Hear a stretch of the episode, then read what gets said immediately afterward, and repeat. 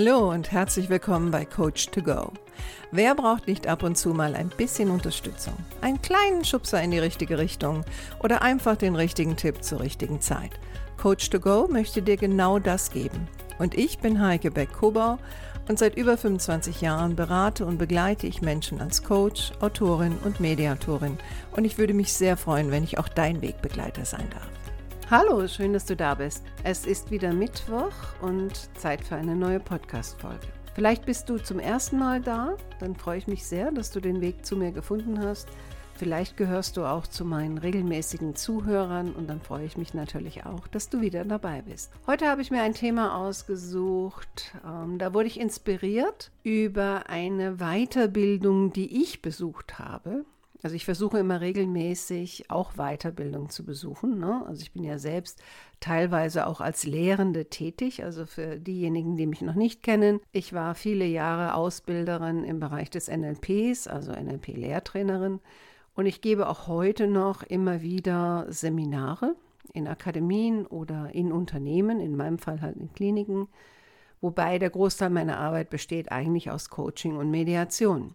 Aber nichtsdestotrotz bin ich auch eine Lehrende und es ist immer wieder spannend, auch eine Lernende zu sein. Und vor ein paar Wochen, zwei, drei Wochen, war ich für vier Tage mit meinem Hobby unterwegs. Also ich male ja in meiner Freizeit und habe mir dann einen viertägigen Kurs gegönnt, ähm, Grundlagen des Aquarellmalens. Und das eine war natürlich, äh, selbst dort Schüler zu sein, wobei ich sicherlich auch einige Erfahrungen im Malen habe, weil ich ja im Erstberuf komme ich ja aus dem Design und ähm, ich male auch sehr viel. Aber Aquarell ist für mich relativ neu.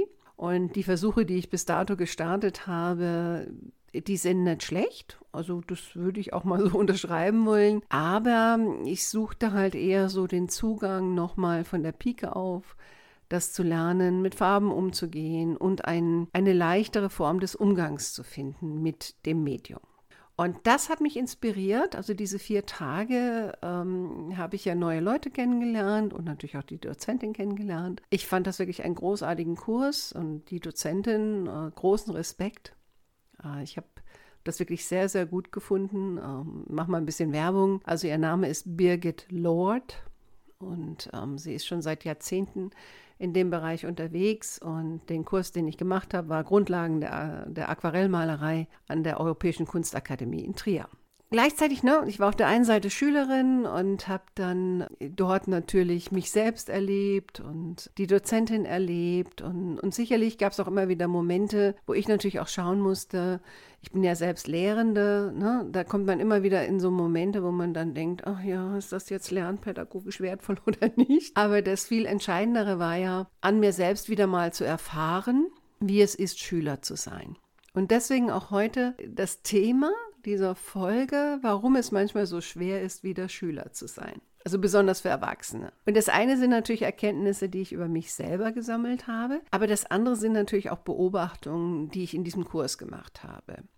Vielleicht ist ja die eine oder andere Person jetzt heute dabei, die auch in diesem Kurs dabei war. Und wenn das so ist, dann äh, hoffe ich, dass du das jetzt nicht persönlich nimmst, was ich jetzt so von mir gebe, weil es geht weniger darum, jetzt zu sagen, oh ja, da waren Personen, die haben das und das ähm, dargeboten oder gespiegelt, ähm, sondern es geht mehr darum, um, um das große Bild. Ne? Weil wenn ich zum Beispiel meine Seminare gebe, dann sitzen da ja nur erwachsene Leute. Und die sind auch teilweise im fortgeschrittenen Alter. Und auch wenn so allgemein ja das Thema lebenslanges Lernen, das wabert ja immer da irgendwo rum. Und trotzdem mache ich natürlich immer so die Erfahrung, ja, für den einen ist das eine positive Sache, aber für viele nicht. Und ich unterscheide zum Beispiel immer ganz, ganz stark, wie die Leute zum Beispiel zu mir kommen. Nicht? Und wenn ich zum Beispiel in einer Klinik, also ich bin ja primär in Kliniken unterwegs, wenn ich in Kliniken zum Beispiel ein Seminar gebe, dann sind das meistens Menschen, die wurden geschickt. Also die haben wenig Optionen.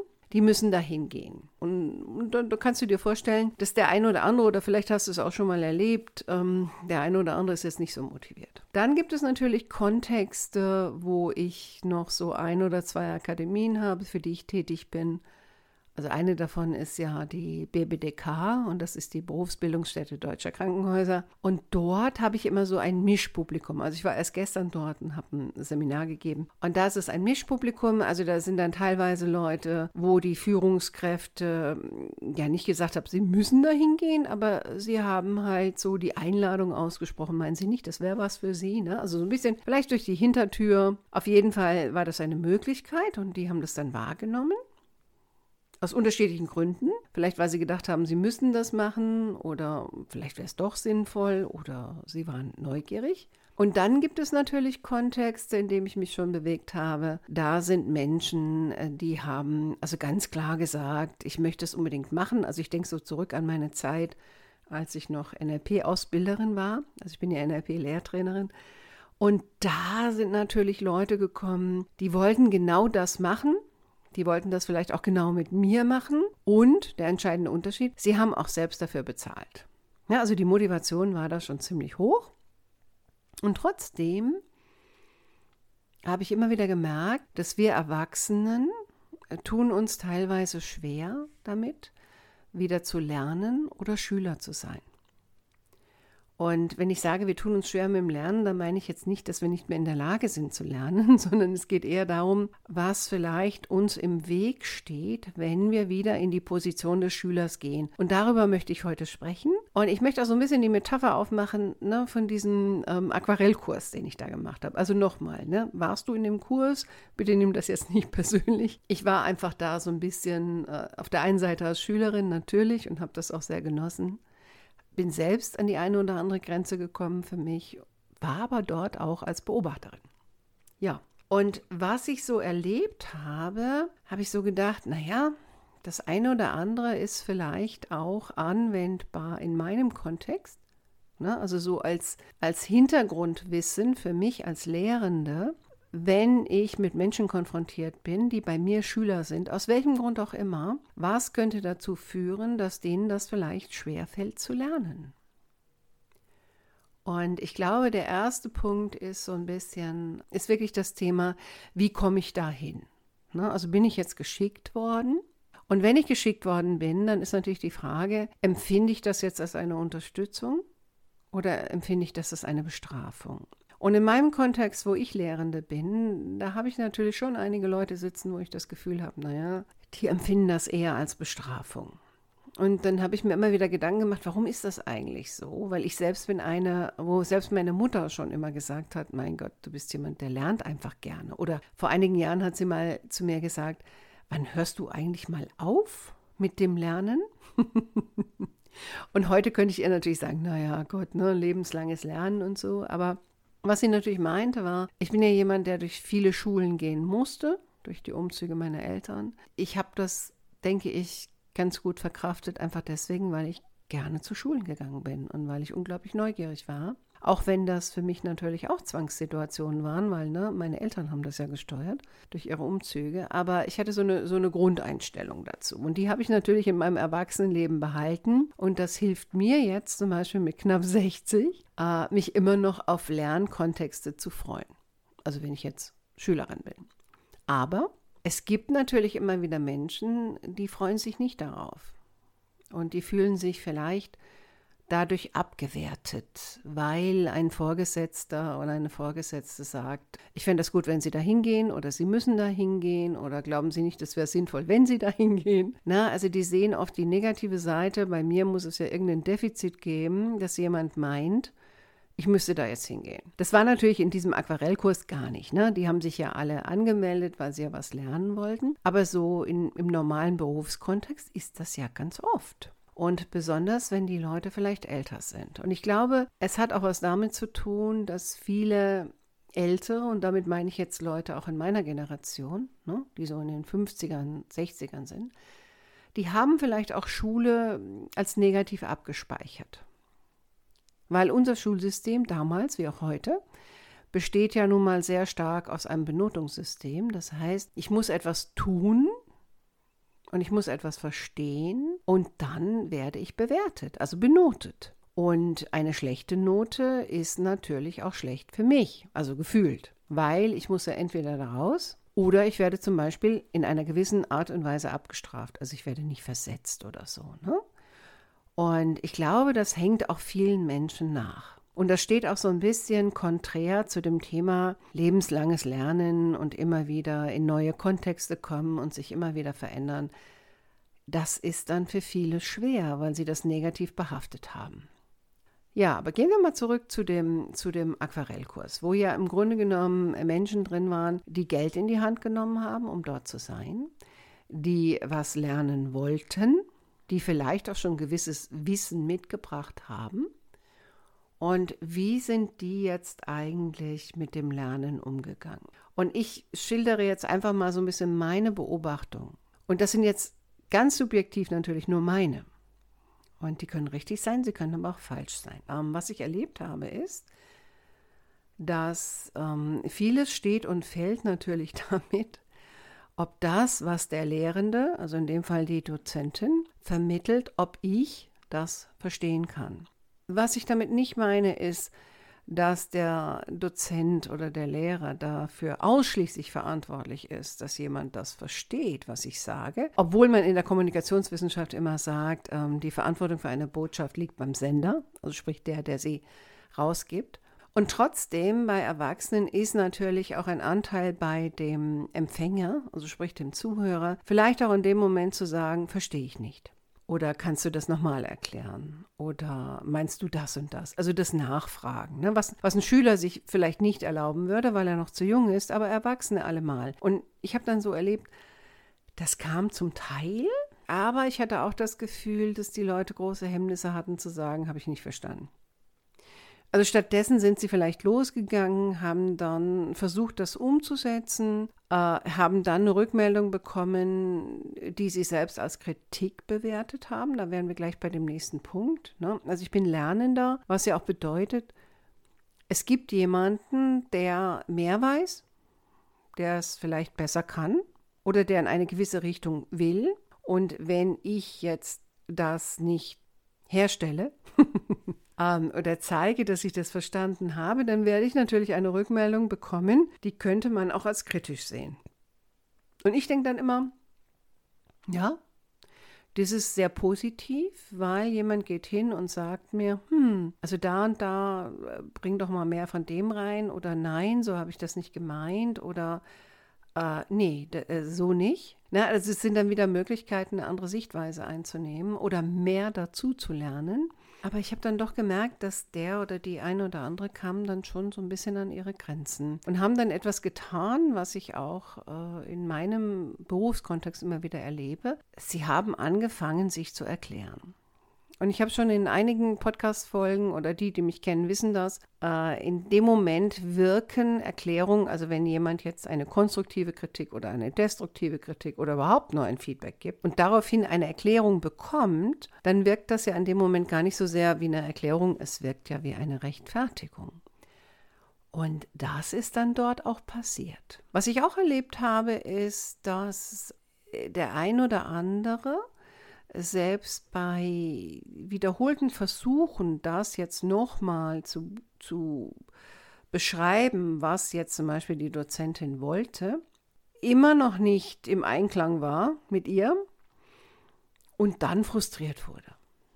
Ne? Also da, da kam dann sehr viel Emotion rein. Und ich glaube, das ist auch ein Thema beim Lernen, Ne, wenn ich als erwachsener Mensch für mich merke, also irgendwie verstehe ich nicht, was derjenige sagt. Das kann natürlich daran liegen, dass der kryptisch spricht. Oder es kann auch einfach daran liegen, dass ich zum Beispiel nicht in der Lage bin, diesen Weg, Gedankenweg zu beschreiten, den der andere beschreitet. Und ähm, ich merke dann, ich habe Verständnisprobleme. Und ich glaube, das ist bei vielen Erwachsenen ein Thema wenn sie auf der einen Seite kompetent sind in dem Bereich, wo sie sind, und dann kommt jemand und stellt was Neues vor, und es fällt ihnen schwer, das zu verstehen oder zu begreifen. Und viele werden dann, das erlebe ich ja auch immer wieder, die werden dann teilweise aggressiv oder sie werden frustriert oder sie ziehen sich zurück. Also äh, der Kern ist eine Emotion. Und diese Emotion ist für denjenigen natürlich unangenehm. Vielleicht auch für mich als Lehrende, ne? weil, also ich meine, Aggression ist ja jetzt nicht so spannend oder Gegenangriffe oder irgend sowas. Ähm, damit muss man sich ja auseinandersetzen können. Aber als Lernender ist das ja auch für mich nicht angenehm. Ne? Ich fühle mich vielleicht in dem Moment total inkompetent, weil irgendwie scheine ich ja nicht zu verstehen, was der andere will. Und ich mache immer wieder etwas falsch. Und da sind wir auch gleich beim nächsten Punkt. Das Thema beim Lernen, reale oder gefühlte Fehler. Ich bin immer noch der Meinung, ich habe das ja auch schon vorher in anderen Podcasts immer wieder auch mal gesagt, dass wir besonders hier in Deutschland, wir haben keine Fehlerkultur. Und wenn ich etwas lerne, was ich noch nicht kann, dann sind Fehler vorprogrammiert. Wenn ich mit Fehlern nicht umgehen kann oder versuche sie zu relativieren oder sie wegzureden oder zu erklären oder nicht anzunehmen, dann werde ich natürlich nichts lernen. Und auch das gab es in Ansätzen, nur in Ansätzen. Und was ich dort auch erlebt habe, und ich glaube, das ist auch so ein Thema, was uns teilweise blockiert im Lernen, ist das Thema, dass wenn mehrere an einem ähnlichen Thema arbeiten, dass wir anfangen, uns zu vergleichen. No, also wir gucken zum anderen rüber, also da in dem Kurs jetzt ganz speziell, wir gucken zum anderen rüber und bewerten dann unser eigenes. Und das hindert uns natürlich am Lernen, weil wir vielleicht nicht die Gelegenheit nutzen, den anderen als möglicherweise Inspiration oder Lernquelle zu sehen, sondern wir bewerten uns anhand der Leistung des anderen. Und das ist immer ganz, ganz schwierig, weil wenn der andere in unseren Augen besser ist, dann fühlen wir uns natürlich schlecht. Das endet dann manchmal darin, also besonders bei Frauen, dass sie dann anfangen, öffentlich, also laut, sich selbst abzuwerten. Also da war so, so eine Bemerkung, ähm, wo jemand dann gesagt hat, also wir haben ja dann immer gewisse Übungen vorgegeben bekommen, die mussten wir dann machen. Die haben wir für uns gefühlt mehr oder weniger gut gemacht. Und dann kam man wieder zusammen und äh, die Expertin in Anführungsstrichen, also sprich unsere Dozentin, hat dann zu den einzelnen Blättern oder Werken dann was gesagt. Eine Person, also so habe ich das in Erinnerung, hat dann bei einer bestimmten Übung gleich, also ne, also waren andere Personen, die vorher Feedback erhalten haben Dazu gehörte auch ich. Und dann war sie dran. Und dann sagte sie, also so habe ich es in Erinnerung, ja gut, also meine Sachen, die sind ja auch ein bisschen naiv. Und wir alle haben dann unisono gesagt, nein, also die, die sind ja nicht naiv. Und ich habe es auch nicht so empfunden, als wären sie naiv.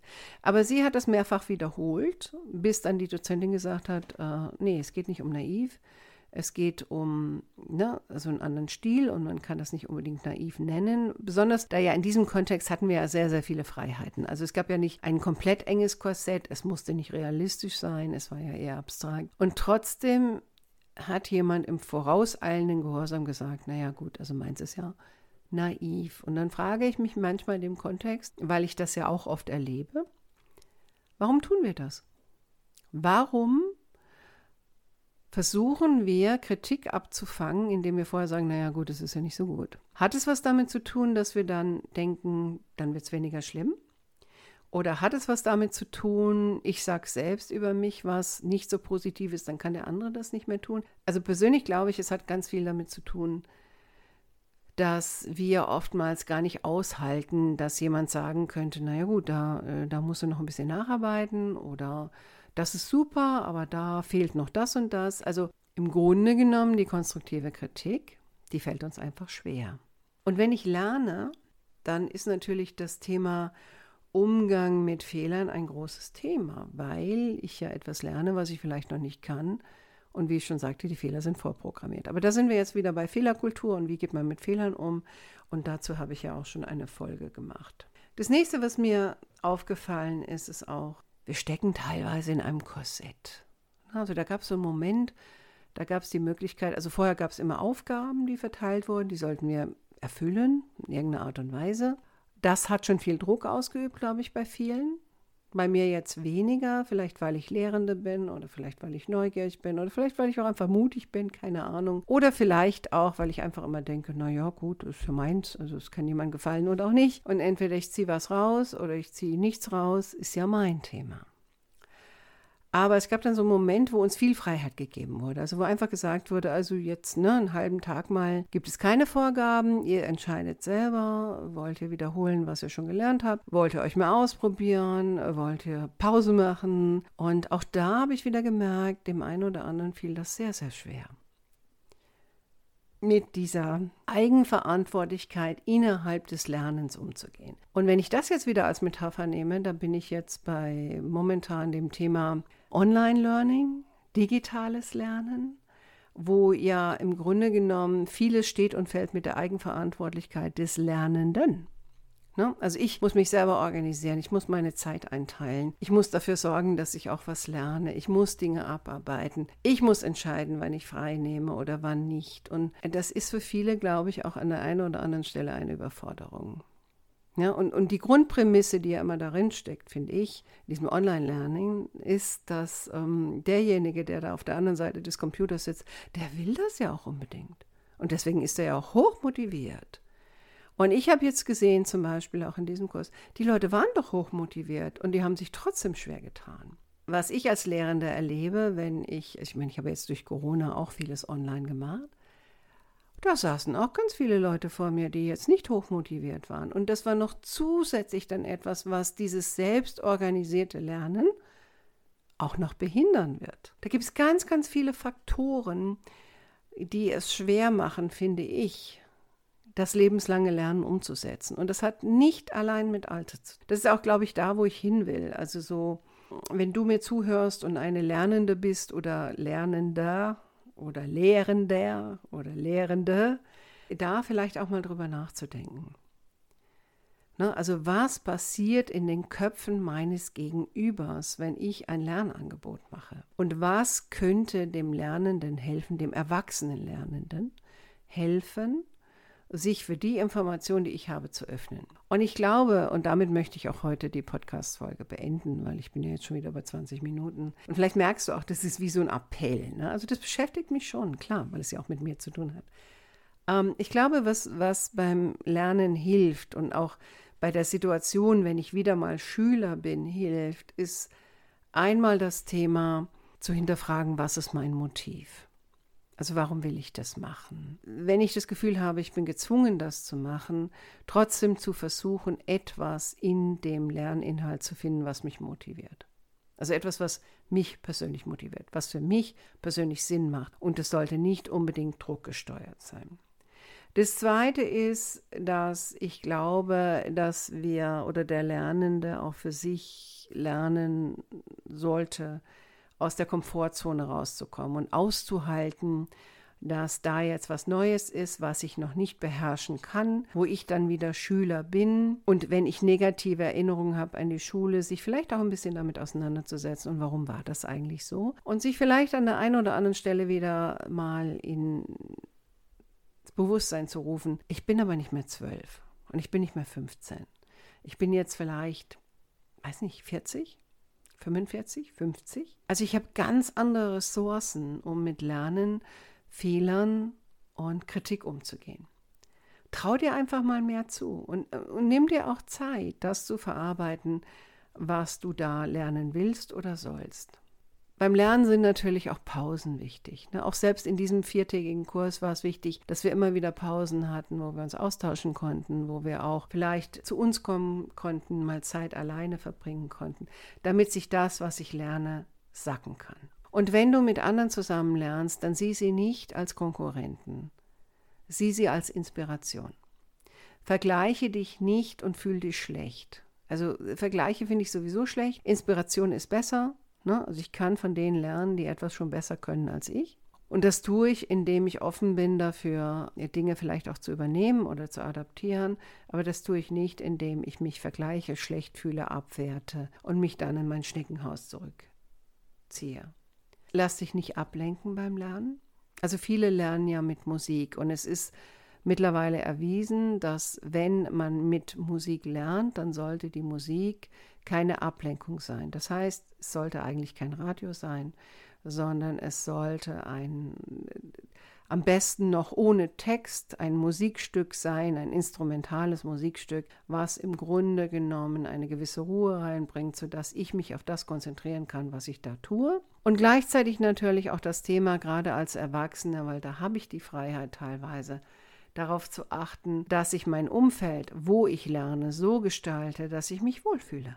Das heißt vielleicht, dass ich was zu trinken da habe, dass ich aus dem Fenster gucken kann, Ähm, dass ich auch zum Beispiel, wenn ich ins Seminar gehe, für mich selbst sorge. Also wenn ich Seminare gebe, sage ich immer allen, also ne, wenn sie zwischendrin sich einen Kaffee holen wollen oder mal ein Päuschen brauchen, dann machen sie das. Sagen sie mir einfach Bescheid, damit ich weiß, wo sie sind. Aber so grundsätzlich geht das. Und manche tun das auch, ne, dass sie das genau machen. Und das andere ist natürlich, wenn du wirklich was Neues lernen willst und dich in so ein Umfeld begibst, dann wäre es gut, dass du vorher mal drüber nachdenkst, wie du mit Fehlern umgehst, wie du besser mit gefühlten Fehlern umgehen kannst oder noch besser, wie kannst du gut mit Kritik umgehen, selbst wenn vielleicht die Worte, die jemand anders benutzt, in dem Moment jetzt nicht so schön klingen.